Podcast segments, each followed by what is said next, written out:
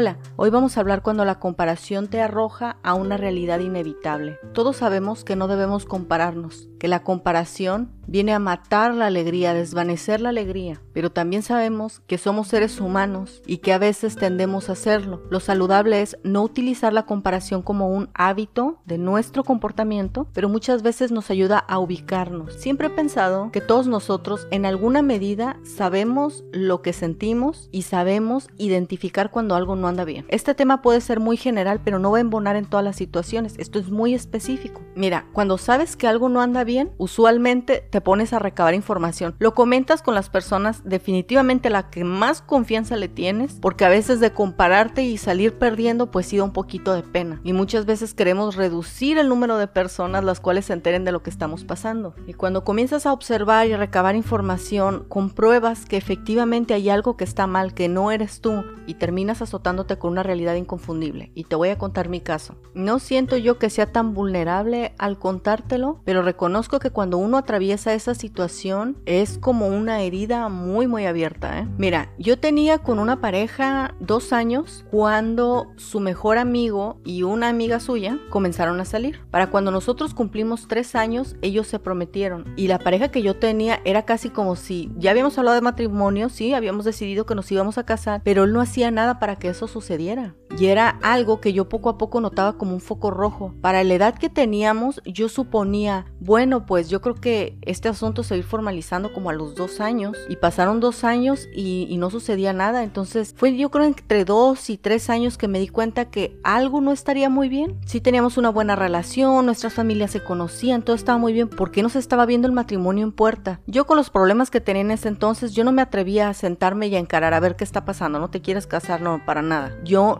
nunca quise que mis conversaciones trataran de sentarlo a él para ver qué era lo que estaba pasando. Yo estaba midiendo su comportamiento. Si tú no te mueves, yo no te voy a mover, porque yo soy de las personas que creen que el liderazgo de una casa realmente recae en el hombre. El hombre marca el tono de la relación y el papel de la mujer es súper importante. No estoy diciendo que él es mayor que nosotras, pero estoy diciendo que si un hombre no quiere cumplir su función de esposo, de líder de la familia de proveedor, las cosas se ponen complicadas en el corazón de una mujer principalmente. Así que como te comentaba al principio, me comencé a dar cuenta, sentí que algo no estaba bien, yo andaba recabando mis datos, me estaba comparando y para cuando ellos se prometieron, yo ya no podía. Tenía vergüenza porque no había una explicación, a menos que la explicación fuera, bueno, el tipo no se quiere casar contigo y no lo está diciendo. Y sí me llegó a decir, si tú quieres mejor nos vamos a vivir juntos y está bien. Y yo pensé, no, o sea, tú quieres romper, eso no se lo dije, ¿eh? Yo pensé, tú quieres romper con las ilusiones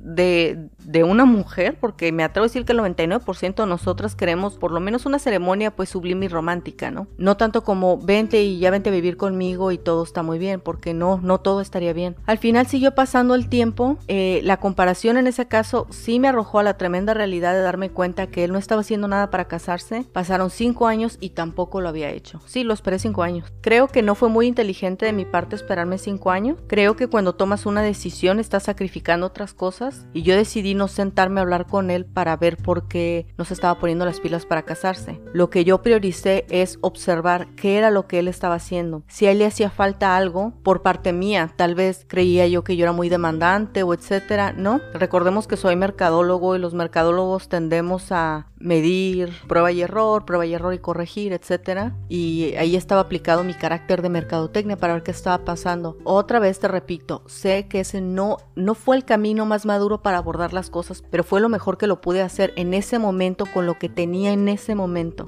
A través del tiempo me arrojó a la inevitable y cruel realidad de que el tipo no quería hacer nada para casarse. Sí, sí se quería casar conmigo, pero no quería la responsabilidad de trabajar, de un liderazgo. No, él quería que, que yo tomara el liderazgo en el hogar. Me dolió muchísimo eso y supe que por mucho que lo quisiera, eso no era posible. Aunque yo hubiese cedido por amor, al tiempo eso se hubiera marchitado, así que mi decisión fue no y definitivamente sé que hice lo correcto. Sé que ese tipo de situaciones son muy difíciles de abordar, sé que son difíciles al tacto en los sentimientos. También sé que si no tienes el valor de hablar, está bien, pero tienes que hacer algo. En mi caso yo no tuve el valor de hablar, pero mantuve muy de cerca la observación. Al tiempo sí llegué a hablar con él, ¿eh? Ya después cuando estábamos separados nos habíamos dejado de ver como un año o más o menos, no me acuerdo. Y sí agarré y le dije, ¿por qué, ¿por qué nunca hiciste nada? Y me dijo, no creí que me fueras a apoyar. Como hombre, ¿no? En sus cosas. Y me di cuenta que